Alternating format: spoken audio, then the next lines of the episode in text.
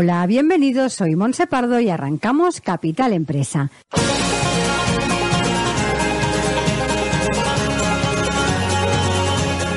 Cada día de lunes a viernes os estaremos acompañando de 12 a 1 de la tarde para hablar como siempre de empresas, de emprendedores y de comercio. Sigue con nosotros la actualidad que rodea el sector empresarial de la mano de nuestros colaboradores e invitados. Economía, inversiones, nuevos proyectos, comercio, formación, nuevas tecnologías. Como siempre, Capital Empresa, dando voz a tus necesidades.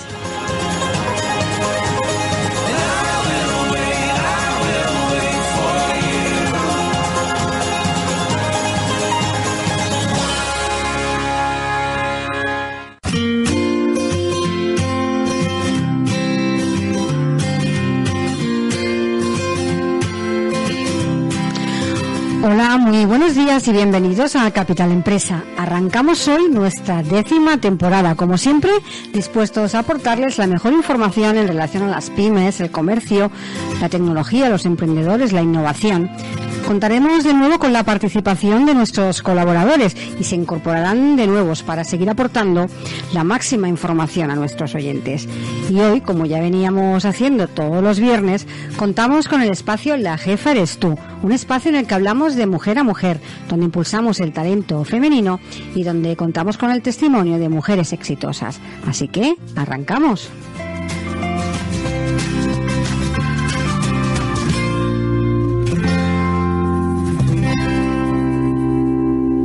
Estás escuchando Capital Empresa.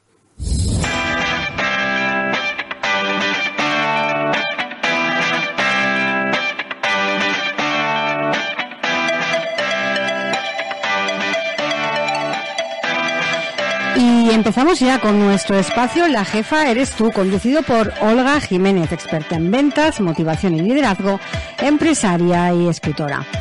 Eh, Olga, buenos días y bienvenida. Buenos días, qué bien, ya nos volvemos a ver después de las vacaciones. Parece que fue ayer porque pasan Parece que volando. fue ayer, sí, la verdad es que sí. Pero llevamos un, un mes larguito sin, Sí, sí, sin vernos. ¿Qué tal todo? ¿Las vacaciones bien? Muy bien. Con las pilas ya... A tope, me consta que tú también. Sí, sí, sí, sí, sí, como siempre. Fenomenal. Eh, Olga, en el programa de hoy hablaremos de cómo ser una mujer todoterreno.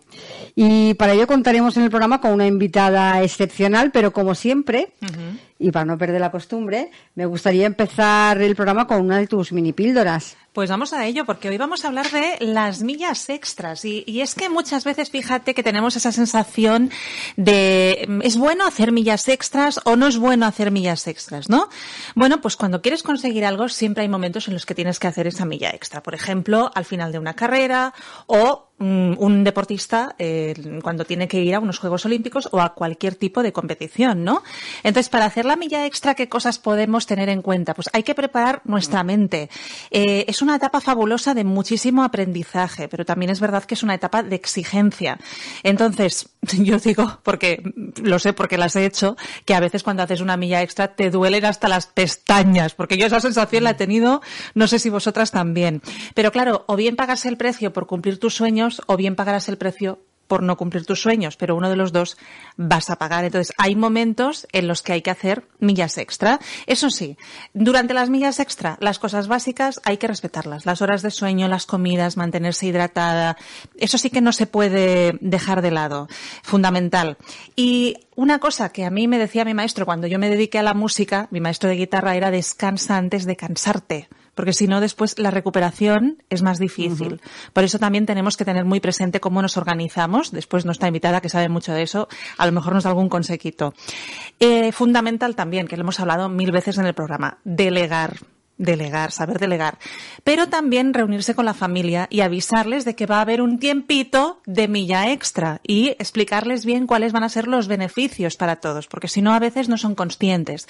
Y también es verdad que cuando la familia no sabe cuándo se va a terminar ese periodo, a veces nos pueden echar de menos, nosotras mm, generar un sentido de culpabilidad grande, con lo cual tener muy claro cuánto va a durar, mm, por lo menos aproximadamente, ¿no?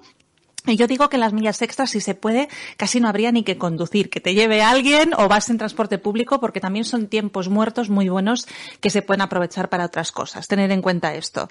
Y mm, no vivir en una continua milla extra, porque si no eso se paga con la salud. Está claro que no podríamos estar toda la vida como si estuviéramos eh, al final de una carrera o yendo a la selectividad o a punto de una competición. No se puede estar toda la, la vida así. Eso sí, eh, las millas extras son periodos de, como decíamos antes, muchísimo aprendizaje en el que sobre todo aprendemos a ser muy, pero que muy, pero que muy productivas. Y cuando aprendemos eso, si luego, una vez terminada la milla extra, eh, lo incorporamos a nuestro día a día, probablemente mejoremos mucho nuestra calidad de vida. Pues me parece una, un consejo fantástico, sobre todo eso de no vivir continuamente en una milla extra. No, porque eso, se paga con la salud, ¿eh? Exacto, exacto. Y el de mantener los hábitos eh, saludables también. Eso de mm. quitarse horas de sueño, hoy no como y estas cosas, no. Y, y también yo creo que es muy bueno lo último que has dicho, que nos sirve de mucho aprendizaje porque empezamos con una milla extra que hacemos así y así y poco a poco vamos perfeccionando hasta que al final la sabemos controlar y la sabemos organizar, cortar y saber cuándo empezar y cuándo terminar. Así que queda ahí el, tu primer eh, tu primera pildorita de, esta temporada. temporada. Y ahora sí, como siempre, te dejo que nos presentes a la invitada de hoy. Genial. Bueno, pues Paula Vidal es odontóloga madre, profesora y escritora como dice Ponce, ahí es poco. Una mujer emprendedora y todoterreno a la que le encanta su trabajo y enseñar a los demás. Eh, de hecho, es directora de su propia clínica dental en Gandía desde 2005. Imaginaros qué gran experiencia tiene y es especialista en estética dental e implantología. Además, actualmente está cumpliendo uno de sus sueños, que es ser profesora de universidad y enseñar a los futuros odontólogos que dice que esto a ella le da la vida.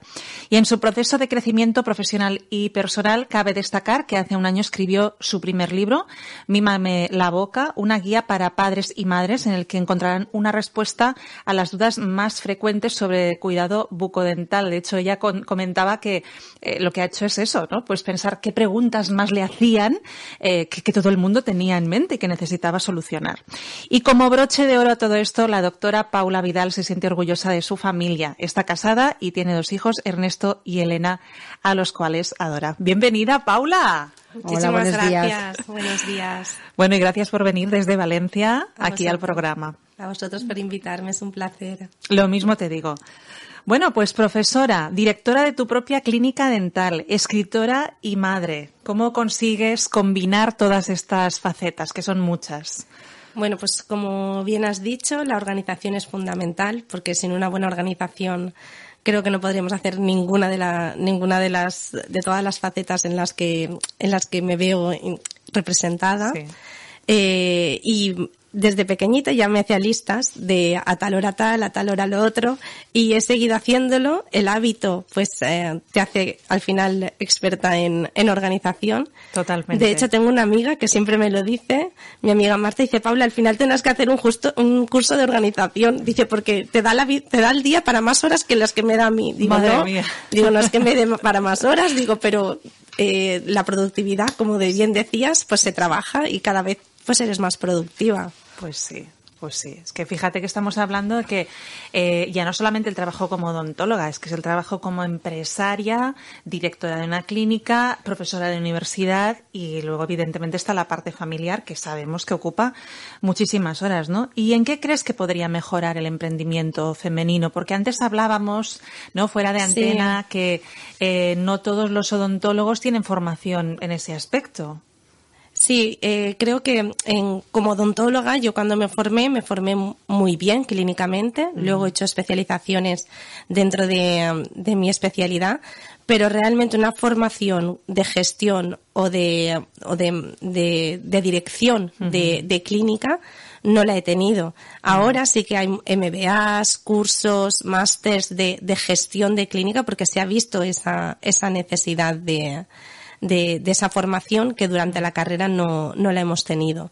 Claro, y aún así, fíjate cuántos años llevamos los odontólogos y odontólogas emprendiendo, Emprendiendo. sin ningún tipo de formación, ¿no? ¿Cómo lo- lograbas aprender tú? Pues mira, yo eh, a base de ensayo-error, preguntar ah, y delegar, porque, claro, hay funciones administrativas que, que escapan de, de nuestras competencias y las tienes que delegar y no hay otra.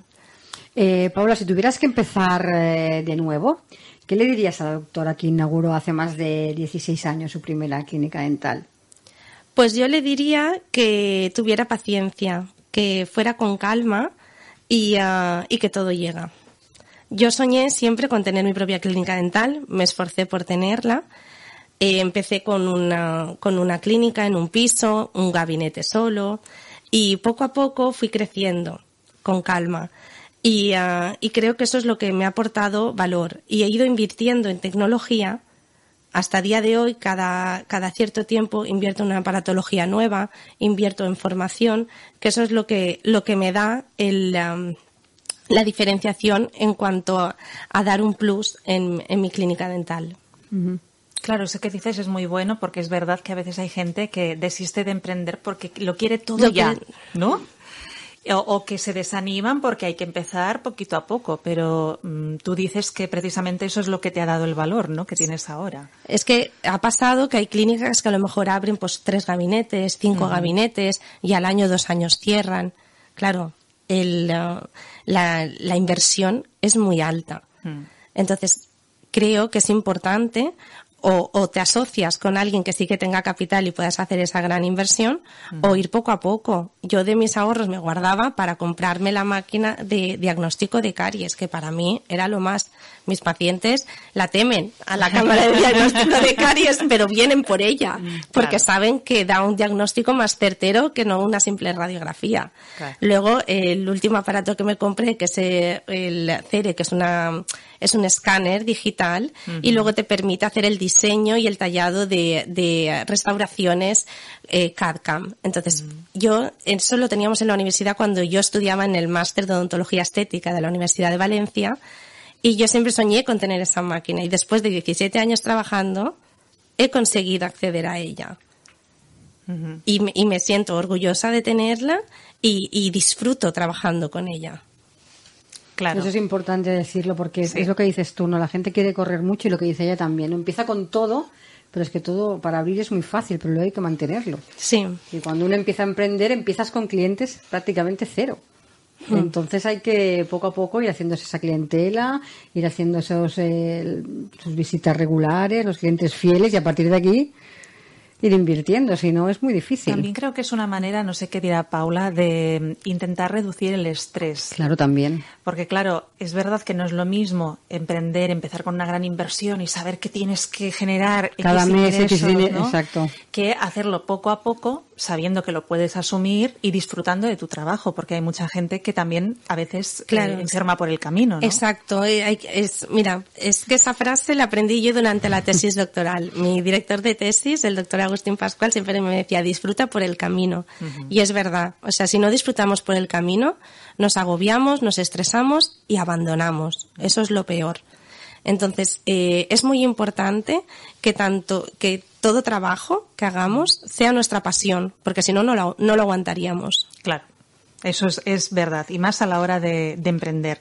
Bueno, es- estábamos comentando que cada vez hay más mujeres odontólogas que desempeñan esa labor como empresarias. ¿Tú crees que es un camino complicado?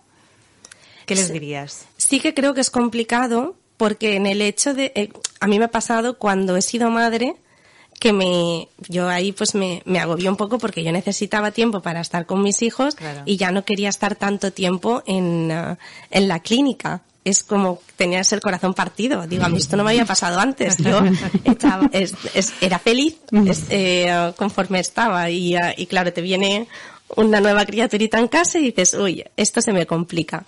Y, pero la pandemia me vino bien. Me vino fenomenal. Mi hija no tenía, no tenía el año, aprendí a caminar, le salieron los dientes durante el tiempo que estuvimos confinados y luego cuando volvimos reorganizamos los horarios. La reorganización de los horarios tras la pandemia a mí me ha dado vida. Me ha dado vida y capacidad, mayor capacidad de conciliación, que es quizá la, la piedrecita que tenemos las mujeres como, como emprendedoras que por un lado, como emprendedoras nos viene bien la conciliación porque podemos organizarnos nuestro horario de acuerdo al horario escolar de nuestros hijos, mm. pero también por otro lado, o sea, se nos complica porque quizás tendríamos que dedicar más tiempo a nuestra empresa que a, la vida familiar. Mm. Yo en ese sentido, antes eh, mi clínica estaba en una, cuando empecé en una calle de, comercios, de tiendas, entonces hacíamos el mismo horario. El mismo horario que hacía en las tiendas, la clínica también, porque la clínica tenía que estar abierta. A, raíz de la pandemia ya no organizamos la, agenda porque como había que desinfectarnos, ducharnos cada vez que entrábamos y salíamos, si hacemos el parón a mediodía no nos daba tiempo a hacerlo. Entonces agrupamos los horarios y hacemos las mismas horas, las citas y la atención a los pacientes sigue igual porque al ser los pacientes citados, el paciente coge cita o bien de mañana o bien de tarde y nosotros no tenemos que, eh, que estar yendo y viniendo y nos da la posibilidad de que yo tengo tres tardes libres con mis hijos y tengo dos mañanas libres que son las que voy a, la universidad. Entonces, bueno, es una de las cosas buenas que nos ha dejado la pandemia, ¿no? Que hemos aprendido a ser más productivos y a reorganizarnos horarios. Eh, yo creo que en tanto comercios como empresarios todos hemos aprendido un poquito a, y a nosotros nos ha ayudado mucho a conciliar. Eso también ha sido importante. Que hacíamos porque siempre se habían hecho así. Exacto. ¿No? Sí. Y tampoco nos planteábamos que se pudieran hacer de otra manera. Claro, como todos los comercios de alrededor y consultas, todo habría en el mismo horario, pues tú también. Sí, sí, sí. Cierto. Cierto, cierto. Bueno, ¿qué consejos les aportas a los alumnos que estudian contigo en la universidad? Ay, a mí me encanta, me encanta ponerles casos clínicos o enseñarles fotos de algún caso que acabo de hacer o delante del paciente pues explicarles un poco cómo tratar al paciente, que mm. también es muy importante. Vaya, sí, sí. Porque tan importante es conocer la técnica como transmitírselo al paciente y, y, y hacerlo. Claro, hombre, está muy bien poder aprender de un profesor o profesora que están en activo plenamente como tú, ¿no? Y que además llevan una clínica, es decir, que eso es, es fundamental. Y además es una cosa, esta me parece ser un punto importante. Me gusta enseñarles cómo tratar. Sí. Que eso también es una cosa que a veces echan falta en más de uno, de un estudio de alguna carrera, ¿eh? Que saber tratar con... La empatía. Sí, exactamente. El, el ponerse en el lugar del paciente, porque muchas veces pecamos a lo mejor en, claro, las clases teóricas hablan exclusivamente de cómo hacer técnicamente tal técnica. Mm. Pero claro, tú llegas al paciente y no puedes ser un robot. Ese paciente tuyo tiene sus problemas. Un día, pues, eh, ha, habido casos de que, pues, una paciente, pues, necesita contarte algo antes de abrir la boca porque, eh, pues, quiere desahogarse y no ha tenido con quién en ese momento. Entonces, forma parte también de ese trato al paciente. No, y esa empatía también para mm, el paciente no es odontólogo, entonces, para explicarle. Para conocer. Lo que le pasa y de qué forma explicárselo y cómo, también es importante saber cómo tratarles. Hmm, mucho. Esa es una parte también que decimos muchas veces mm. que forma parte de la forma de trabajar de la mujer, ¿no? Mm. La empatía, el poner cariño en las cosas, el saber eh, comprender al que tenemos delante, porque es verdad, Paula, que es eh, ir al dentista da miedo. No, no hay mucha gente que vaya contentísima, ¿no? Pero bueno, eh, es verdad que hay dentistas que consiguen que vayas tranquilo a la consulta, ¿no? Sí, y, sí. Y me imagino que en tu caso, pues muy probablemente con esa sonrisa, esa forma de hablar que tienes, probablemente pues también lo trabajes mucho y ayudes a los alumnos a trabajarlo, ¿no? Sí, yo la, verdad que justo pues mira, esta semana pues tenemos eh, una paciente que, es muy nerviosa, pues es, es autista, y siempre la oigo en la sala de espera y, grita, salta, tal. Y cuando se sienta en el sillón dental conmigo, se porta, pero fenomenal. Su madre está asombrada. Y es por la calma que le hemos transmitido desde el minuto uno. Ella llega allí y se tranquiliza. Y se queda quieta. Y de hecho, em, es que me pasó ayer y mi higienista me decía, Paula, dice, no se está moviendo. Dice, y lo que se, estaba moviendo fuera porque saltaba, gritaba, porque ya sé que ha llegado porque se le oye. y, y fue tocar el sillón y es porque sabe que ahí está segura. Y entonces es muy, muy importante, además de hacer bien el tratamiento, hacerlo sentir, hacer sentir a los pacientes seguros. Y esa capacidad de tranquilizar o de empatía sí que es una característica muy de, de mujeres. Hablando en general, ¿qué crees que te diferencia como profesional de la odontología de otros profesionales? Pues eh, yo creo que me diferencia a lo mejor mi visión multidisciplinar, porque bueno, yo me he pasado la vida estudiando y he hecho muchos posgrados y muchos másters. Entonces, esa visión multidisciplinar, porque he hecho máster de odontología estética, de implantología, de ortodoncia invisible, de ortodoncia de autoligado, bueno, eh, de diversos campos de cirugía oral, diversos campos dentro de la, de la odontología y además me encanta la tecnología. Entonces, en nuestra carrera, como bueno, todas, creo que la tecnología es, es fundamental y el estar al día y el tener ganas de aprender mm. es muy importante. Entonces, mm. eh, creo que en eso, pues puedo aportar un valor que a lo mejor otros pues no tienen esa visión multidisciplinar. Entiendo que debes estar en formación continua prácticamente. Siempre. ¿Va a haber alguna siguiente especialización? Pues es lo que te estaba comentando antes, que tengo en mente hacer algo de, gestión o dirección, porque tengo ahí una, una carencia que creo yo que, debería reforzar, pero he estado ya mirando varios cursos, pero aún no me he decidido. Bueno, fíjate lo que decimos siempre de los buenos profesionales, ¿no? Que a pesar de tener mucho éxito, pues Paula eh, tiene esas ganas de aprender, ¿no? Que creo que eso también hace sentir muy bien a los pacientes o a los clientes siempre eh, saber que tienes un profesional que se está formando y que está al día, ¿no? Porque claro, en tu caso me imagino que todo avanza rapidísimo. Rapidísimo. Cada, cada año salen materiales nuevos eh, mejoran cierta técnica, ya te digo lo de la aparatología, pues esta nueva que me he comprado fue lo último, su presentación fue el septiembre del año pasado en, en, el congreso de Densplay Irona, el de World en Madrid, que fue justo hace un año. O sea, lo, lo más novedoso es, es lo que tenemos. Y entiendo también que es una profesión donde las nuevas tecnologías también mm, entran de lleno, ¿no? También en el... Sí, sí, es lo que te comentaba, el, la, la, última adquisición... Digitalización Claro, la última adquisición que hemos tenido es un escáner intraoral de última tecnología, que ya teníamos uno, ya teníamos un escáner intraoral de 2018, pero este, la captación es, vamos, eh, exactísima. Y luego además la capacidad que tenemos de propiamente diseñar y confeccionar eh, coronas, incrustaciones, carillas.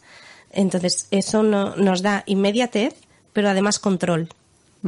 Porque, claro, yo puedo controlar exactamente qué material, qué color, qué espesor quiero colocar en ese diente. Buenísimo. Oye, mm. aprovechamos este momento que mucha gente se lo estará preguntando para que eh, le puedas decir a todo el mundo dónde está la clínica, cómo te pueden encontrar en redes sociales aprovechamos el momento porque yo estaba pensando, ahora yo quiero saber dónde tengo que ir, ¿no?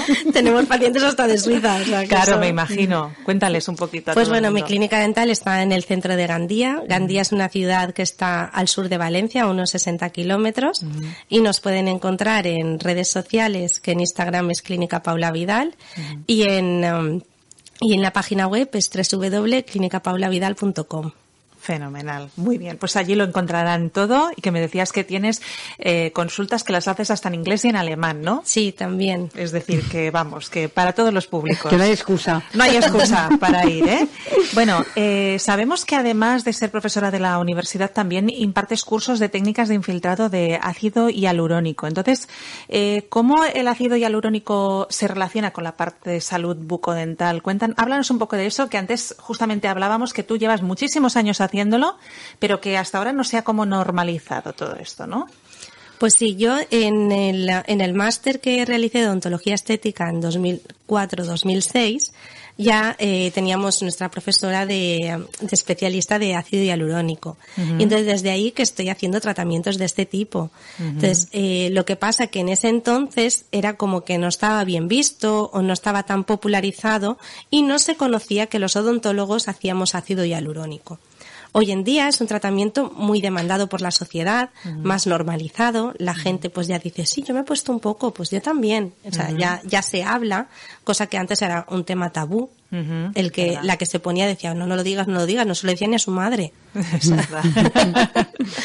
y ahora pues eh, la cosa se ha normalizado y también hay muchos odontólogos que quieren aprender a hacerlo el hecho de que yo hiciera este curso fue porque una compañera mía de la universidad me pidió que se lo montara. y que la enseñara a hacerlo. Y entonces a partir de ahí ha nacido el curso, porque mi amiga Cristina de la universidad me pidió que montara un curso y dije, pues sí, es verdad, porque no lo podría hacer. Claro. Y, y montamos el curso y la verdad que estoy contenta porque las alumnas se fueron contentísimas y luego hemos hecho otros y fenomenal. Claro, me imagino es que al final eh, estamos hablando que la sonrisa engloba. Claro, nosotros tratamos el tercio medio facial inferior. Entonces, eh, hay veces que o bien con los dientes tenemos que inclinar un poco los dientes para poder levantar el labio y hay veces que si los dientes no nos lo permiten, la técnica de ácido hialurónico nos permite pues rejuvenecer el labio, al igual que rejuvenecemos la sonrisa. Claro. Y hay casos también que el ácido hialurónico se aplica dentro de la boca, para las encías. Entonces, hay, no es solo para labios, porque claro, oímos ácido hialurónico y todo el mundo piensa en labios. Sí, eso es lo que yo te quería preguntar. No, se usa también pues para definir el filtrum. El tener un filtrum definido también es, es un símbolo de juventud. Se utiliza también para disimular los surcos nasogenianos. O sea, hay eh, para marcar el ángulo, definir el mentón. Hay diferentes técnicas dentro de nuestro campo de la odontología que podemos aplicar el ácido hialurónico y nos permite rejuvenecer la sonrisa del paciente. Bueno, pues podemos ir a un lugar donde lo tenemos todo, fíjate. Pues sí, sí, sí, sí, lo estaba escuchando, ni, ni lo sabía yo que se utilizaba, no tenía ni idea. Así que mira, no me, no me voy sin aprendemos aprender. cosas. Exacto. Pero, Paula, además de ser odontóloga, profesora, decides hace cosa de un año escribir tu primer libro. Cuéntanos un poco cómo nace la, la idea de escribir eh, Mi mamá en la boca. Pues la idea nació, se lo contaba antes a Olga, cuando yo me quedé embarazada, enseguida mi hermana me trae un libro, toma, este me lo he leído yo y te va a venir fenomenal. Una amiga me regala otro, mira, este otro te va a venir fenomenal. Y todos hablan pues de la crianza del bebé, de la lactancia, de, pero ninguno hablaba sobre el cuidado de los dientes de los más pequeños. Y entonces, claro, yo vi esa necesidad como mujer embarazada que digo, estoy leyendo un montón de libros y sin embargo no hay ninguno en el en el que se hable de mi especialidad. Entonces creí que podría aportar a la sociedad un, un, libro en el que se hablara de los, de los cuidados y además es que luego cuando nacieron, pues que se iba a la guardería, una mamá me, me paraba, oye, que no le han salido los dientes aún, esto es normal, oye, que mira que mi hijo se ha caído y se le ha puesto amarillo, oye, mi hijo le han salido estas manchitas. Entonces, eran preguntas y son preguntas que me pasaban en la calle y en casa, en, Sí. la, en la clínica Sí, sí, sí. me preguntaban y entonces es el libro está hecho así a modo de preguntas y respuestas para que sea fácil y dividido por tramos de edad y eh, es el la, el interés mío de hacer ese libro era para aportar claridad en ese tema. Sí, porque además es un tema de preocupación muy frecuente, ¿no? Porque los dientes duelen, el niño llora y bueno, eh, se, se generan ahí mil, mil preguntas. Lo estábamos viendo ahora en pantalla. Cuéntanos quién está en la portada. Pues la portada son mis hijos. Porque a la hora de diseñar la portada, claro, no, perdón. No, la verdad es que eh, fíjate que cuando me lo has contado yo te decía, es que son pequeños modelos, porque es que es una foto preciosa, Sí. me parece, y además la portada es muy bonita, ¿eh? el color, todo, me parece que está Sí, muy acertado. A la hora de elegir la portada quería, claro, pues eh, me imaginaba pues eso, una foto de mis hijos y elegí esta foto que nos la hizo la, la fotógrafa que nos hace siempre las fotos y es de la sesión de un año de, de Elena, cuando, cuando mi hija tenía un año.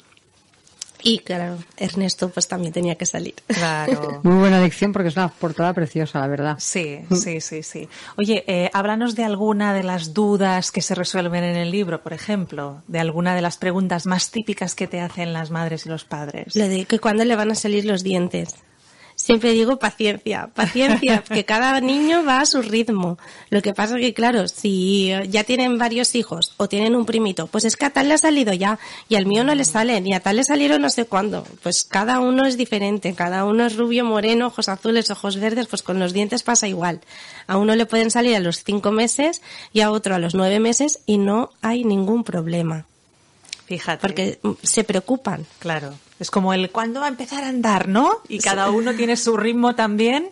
Pues un- quizás una de las mayores preocupaciones puede ser esa, Paula, o hay alguna más que digas, esta también les tiene. Los golpes, los golpes les asusta mucho, también damos consejos para los golpes. O sea, La verdad que yo creo que una madre se preocupa por todo de su hijo. O sea, Sí, eso es verdad. que le, a cualquier pequita, a cualquier cosita que le salga, se van a preocupar. Entonces, eh, la verdad que hay muchísimas preguntas y respuestas que creo que les pueden ser muy útiles. Que además me imagino que si tienen una pregunta concreta pueden ir directamente. Sí, en el índice están todas las preguntas. Entonces, pueden buscar en el índice y ir directamente a la página a, a leer la consulta que tienen. ¿Y dónde pueden encontrar el libro? En Amazon. Fantástico. Fácil, rápido, ¿eh? Sí, sí. Y nos llega. pones el título y enseguida te sale. Mímame la boca. De la ¿Tienes, Paula. ¿Tienes en mente escribir algún otro libro? Pues sí, la verdad es que fui tan valiente que quise escribir hasta dos libros a la vez. Madre Guau. mía. Pero Ana me aconsejó y me dijo, no, no, ves de uno en uno y irás mejor. Y la verdad que empecé con, empecé con este libro y eh, tengo otro que lo tengo un poco a medias. Pero ¿Nos bien. puedes contar un poquito más o no? Pues de momento no. Vaya, por Dios. Secreto. Oye, pero eh, me parece, eh, fíjate, pocas veces nos pasa que alguien nos diga, pues eh, eh, he empezado dos libros a la vez, que luego es verdad que uno tiene que primero terminar uno y luego el otro, Sí. pero aún así es, estamos viendo en ti, Paula, esa mentalidad totalmente emprendedora, de hacer cosas, de, mm, ¿por qué no? ¿No? Mm, Pues oye, eh, ¿por qué no puedo tener una clínica? ¿Por qué no puedo ser mamá? ¿Por qué no puedo escribir libros? ¿Por qué no puedo ser además profesora de universidad, dar cursos de ácido hialurónico? Y, y además yo creo que se puede hacer también con calidad de vida, ¿no? Lo que tú decías que es muy importante la parte de disfrutar. Y eso es un poco lo que estamos viendo en ti hoy. Y es un ejemplo fantástico a seguir, ¿no? Así sí, que... hay que programarlo. Yo eh, me programo, o sea, también mis horas de descanso. O sea, me Muy gusta bien. mucho el orden, me gusta mucho la organización y, ah, y también pues tengo las tardes programadas que disfruto de mis hijos. Eh, el verano he disfrutado muchísimas horas con, con ellos eh, y, y mis horas propias de descanso individual también. Ujú. Es decir, que apartas tiempo también para ti. Sí, creo que es fundamental, pero para todos. Ujú. O sea, seamos hombres o mujeres, necesitamos, aunque sea un poquito, pero 10 minutos necesitamos para nosotros. Totalmente. Lo que es sí verdad. es, es Lo verdad. decimos muchas veces aquí que necesitas que tu mente Sí. sea para ti sola Y y, de hecho, es- eh, se lo digo muchas veces a mi marido, Ernesto, 10 minutos, dame 10 minutos. Y en esos Claro. 10 minutos como que reseteas y ya vuelves a empezar. Totalmente. Y además es muy importante hacerlo sin sentimiento de culpa, ¿no? Porque parece que si no estamos o con la familia o en el trabajo, parece que algo mal estamos haciendo. Oye, el sentimiento de culpa creo que nos hace muchísimo daño a las mujeres, ¿Verdad? muchísimo. ¿Qué les dirías a las personas que te están escuchando hoy que, que se puedan sentir culpables por algo? Eh, yo creo que sí. Eh, vamos a ver, te puedes sentir culpable en el momento en que tú no le prestes atención o no le dediques a lo mejor tiempo. No dedicar todo el tiempo no significa que no lo estés haciendo bien, sino dedicar tiempo de calidad. Fundamental, claro que sí. Y al final es un ejemplo también. Oye, y hablando de, de estos proyectos que tienes, entre ellos un nuevo libro, ¿qué otros eh, proyectos o retos te propones? Ay, pues es que creo que ya tengo muchos. No sé si hay alguno más porque nos has hablado de varios, ¿eh? Bueno, eh, como reto personal, pues bueno, eh, a mi marido y a mí nos gusta mucho ir a correr. Mi, eh, mi propósito es eh, volver a ponerme en forma porque, claro, eh, sí que me falta un poquito en ese sentido. El año pasado me, me apunté al atletismo y este año ya en septiembre empiezo también a, a entrenar y, y quiero volver a, a retomar esos momentos de, de deporte y, eh, y ponerme al día. ¿Ves que esto es otra cosa que muchas veces hablamos aquí? Y de hecho, eh, creo que fue en el La último última programa. invitada, sí. Tuvimos una, una campeona de, de carrera de montaña Mm. y hablábamos de la importancia del deporte en la mujer emprendedora, que es muy típico decir, "Mm, no, yo soy emprendedora, soy madre, soy escritora, soy profesora, no tengo tiempo para el deporte. Pero, sin embargo, sabemos que el deporte es uno de los mejores anti-ansiolíticos que existen, nos da mucha más energía. eh, entonces, mm, estábamos hablando de eso que parece, no, no, eh, o hago una cosa o hago la otra. Pero, sin embargo, ahora tú dices que como reto personal Sí. tienes la parte del deporte, ¿no? Y Quiero esforzarme porque sí que es verdad que durante el curso el año pasado pues fui a entrenar, había días que no podía porque igual pues había algún cambio de horario de la universidad o un cambio de horario de, de la clínica y no, y no podía ir a, ir a entrenar, pero me esforcé en todo lo que pude por ir a entrenar los días que había quedado con el, con el club de atletismo. Este año no me, va, no me va a ser posible los horarios que me proponen, pero ya me he buscado una alternativa para poder eh, cumplir con eh, esa, esas horas a la semana de, de, deporte, porque como tú dices, el cuidarnos es muy importante, el tener unos buenos hábitos. Yo eso lo aprendí de mi padre. Mi padre es, es médico, es cirujano, traumatólogo, y él siempre, eh, de hecho, o sea, ahora está jubilado y sigue yendo a correr, sigue yendo a jugar a tenis sus días a la semana, y eso hace que además de que estés bien físicamente, la mente la tienes despejada y la tienes en orden. Entonces, es muy importante tener un buen hábito y que el deporte forme parte de nuestra vida.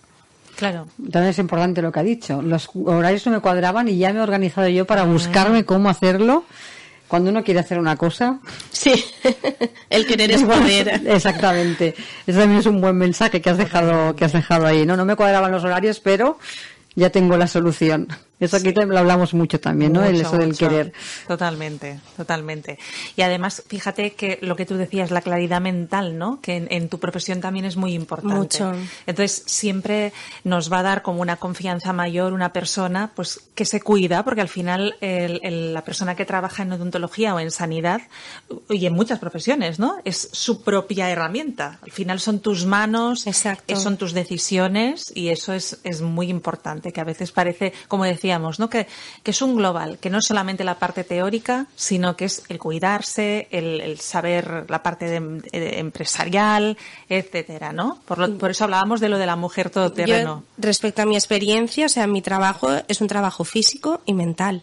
Yo uh -huh. paso muchas horas mirando hacia abajo y con los brazos así. Uh -huh. Entonces llega un momento del día que necesitas estirar, moverte, porque eh, he llegado a tener problemas de ir al fisio porque no podía mover el Claro. cuello porque se me dormía la mano y, y era porque no estaba haciendo las cosas bien. Entonces, es una cosa que, que tampoco pensamos. Claro, Que dices, bueno, tengo un trabajo en todo, pues sí, pero la posición, todo. mm, Es- que a es- veces es pensamos dura, que ¿eh? el trabajo físico solo se da en las fábricas y no es así. Claro. No, no, nuestro trabajo es, es, es, es muy físico también, es, es mental porque estamos en tensión y requiere de muchísima precisión. De hecho, la vista estamos todo el rato mirando en, eh, fijamente y, ah, y, ah, y afinando. O sea, tenemos ah, lentes de aumento y cada vez salen mejores lentes de aumento porque se ha visto que es necesario, o sea, el, el ayudarnos y claro, cuanto más mayores nos vamos haciendo, pues podemos perder visión. No es mi caso de momento, pero puede pasar. Pero para ello hay tecnología que con las lentes se puede, se puede ayudar. Y la, y la posición, la posición es muy importante. Claro, porque hay intervenciones que deben ser largas también y es lo Claro. que tú dices, siempre, todo el rato en la misma posición, ¿no? Sí. Claro. Fundamental cuidarse siempre, ¿eh? Esto ya lo vemos que esto es, vamos, eh, imprescindible. ¿Qué consejos le darías a una mujer que quiere emprender, Paula? Que adelante, que si otros pueden, ella también. Fantástico. Pues eso yo creo que es que es eh, tener esa capacidad, ¿no? De, de, también saber empezar poco a poco, como tú Sí. decías, que cada uno se lo adapte y que no hace falta empezar la casa por el tejado ni quererlo todo de, de golpe. Me parece que, que, ese también es muy muy buen consejo. Y yo antes te preguntaba qué es lo que más te gusta de todo lo que haces, porque haces muchas cosas. Pues eh, eh, y yo te he respondido que, claro, yo ahora pues a mí me encanta mi clínica, disfruto de mi trabajo, pero la universidad me da vida, porque yo allí voy, me despejo, doy un paseo por Valencia, hablo con las compañeras, comparto con los alumnos. Entonces, ahora mismo no podría decir, este trabajo me gusta más que el otro. Uh -huh. O sea, para mí mi clínica es mi casa, o sea, uh -huh. eh, estoy súper a gusto y disfruto pero la universidad me encanta también. O sea, no, no, no, tendría el corazón partido, no podría elegir uno u otro. que de hecho decías que esta reorganización horaria después de la pandemia es la que te permitió volver a dar clases en la sí. universidad, ¿no? Es decir, que a veces no nos cuestionamos las cosas y, y, el hecho de que llegase una pandemia y nos cuestionara un poco todo nuestro estilo de vida, como que ha abierto muchas puertas. La verdad que sí. En ese momento yo eh, estaba muy estresada cuando, cuando dieron el estado de la alarma, incluso cerré la clínica un día antes porque lo veía venir. Yo, yo desde febrero ya le estaba diciendo a, a, mis, a, mi, a mi equipo, esto, esto no sé qué va a pasar, esto no sé qué va a pasar. Y creo que hay tanto, bueno, dentistas como creo que en todos los campos, ¿no? Pensamos, ¿qué será después de esto? Mm. O sea, Yo creo que nos pasó un poquito a todos, ¿no? Que el shock fue... El shock fue muy fuerte. Mm.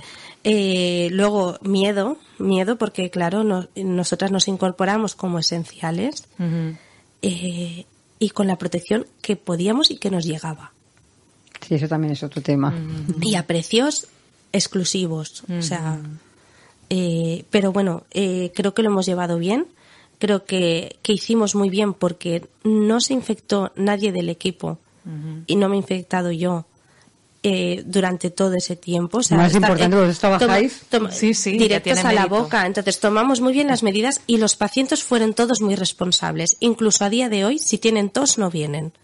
Entonces llaman, mira que tengo tos, que estoy resfriado. Sí, aplazamos la cita, no se preocupe.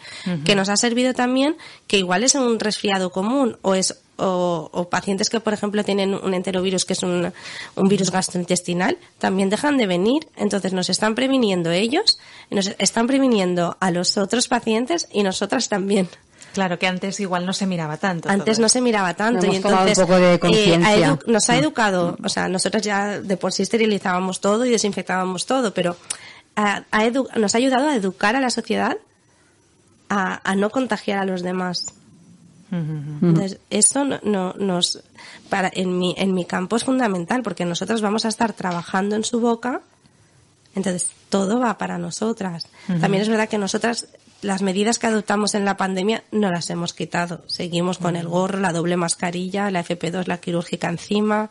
Entonces, todo el protocolo que nos dictó el Colegio de Odontólogos seguimos, seguimos igual. Y ah, estábamos antes comentando, ¿no? Pues que tú eres una mujer todoterreno, decíamos. Eh, pero hemos visto que ser una mujer todoterreno no significa mm, solamente dedicarse a la parte empresarial o a la parte del trabajo, eh, que no significa ir estresada. ¿Qué es para ti ser una mujer todoterreno, Paula? Bueno, lo de todo terreno es porque sí, porque toco eh, diferentes uh, parcelas eh, profesionales eh, y uh, yo creo que como, como bien había explicado, eh, organizando tanto los tiempos de trabajo como los tiempos de ocio y eh, los tiempos para la familia. Es súper importante. Podríamos decir que a veces parece que tenemos que llegar a todos lados pero que ser una mujer todoterreno, creo que lo has definido tú muy bien, es entender que podemos disfrutar de la parte profesional, pero también de la parte profesional. Eh, perdón, eh, personal. y personal. De, de, la parte de trabajo y, como decías tú ahora, de la parte de ocio. Y que al final, si nos faltan una de las dos facetas, muchas veces también nos sentimos incompletas, ¿no? Entonces, que, que siempre tenemos un poco como esa exigencia de decir, no, no, no, tengo que ser todoterreno, quiere decir que lo tengo que hacer todo y todo lo tengo que hacer bien, no, no, es que ser todoterreno es saberte desenvolver cuando estás conectada con el trabajo y, saber desconectar también, porque tú decías, bueno, pues mm, he tenido unas buenas vacaciones, cuando estoy con mis hijos por las tardes, estoy con mis hijos por las tardes. Entonces, para mí es una muy buena definición que nos ayuda mucho a todas a entender, pues, oye, que la vida son muchas cosas y es un global, ¿no? Y que hay mujeres como tú que se atreven a vivirlas todas, a cuestionarse los horarios, a cuestionarse las cosas y a decir, no, no, puedo llegar donde yo me proponga. Así que me parece un mensaje poderosísimo el que nos ha traído hoy la doctora Paula Vidal, ¿no te parece, Monse? Totalmente, totalmente de acuerdo. La importancia que tiene vivir todo lo que quieras vivir y lo que decidas vivir. Es decir, yo quiero tener mi, mi clínica, quiero dar clases, tengo a mis hijos y nada excluye a nada. Es decir, yo decido hacerlo todo con un poco de organización, un poco querer hacerlo. Yo creo que ahí está, ahí está el secreto, ¿no? Y sin excluir absolutamente nada y sin estresarte por nada o decidir no estresarte por, por nada, que es importante. Sí, sí, sí, así es. Pues un verdadero ejemplo de una mujer que es dueña de su vida, que es jefa de su vida, que aquí es lo que muchas veces comentamos. Y no sé, Paula, si quieres despedir con algún mensaje todo lo que hemos comentado hoy o, qué te gustaría decirle a todas las mujeres que nos escuchan.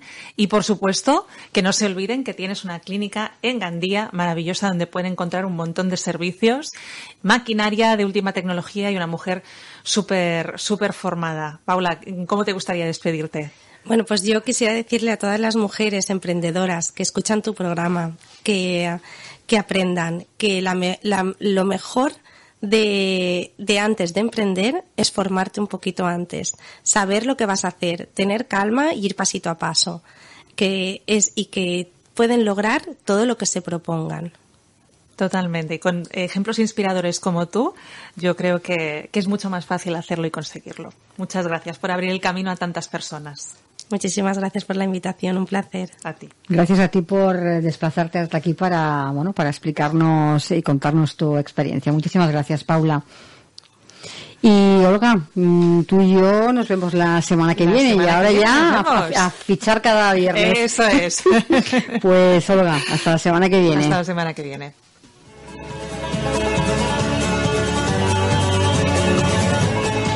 Y hasta aquí nuestro programa de hoy, como siempre. Muchas gracias por acompañarnos y les recuerdo que les espero de nuevo el próximo lunes a las 12 del mediodía con nuevos colaboradores y nuevos invitados aquí en Capital Empresa. Hasta el lunes y feliz fin de semana.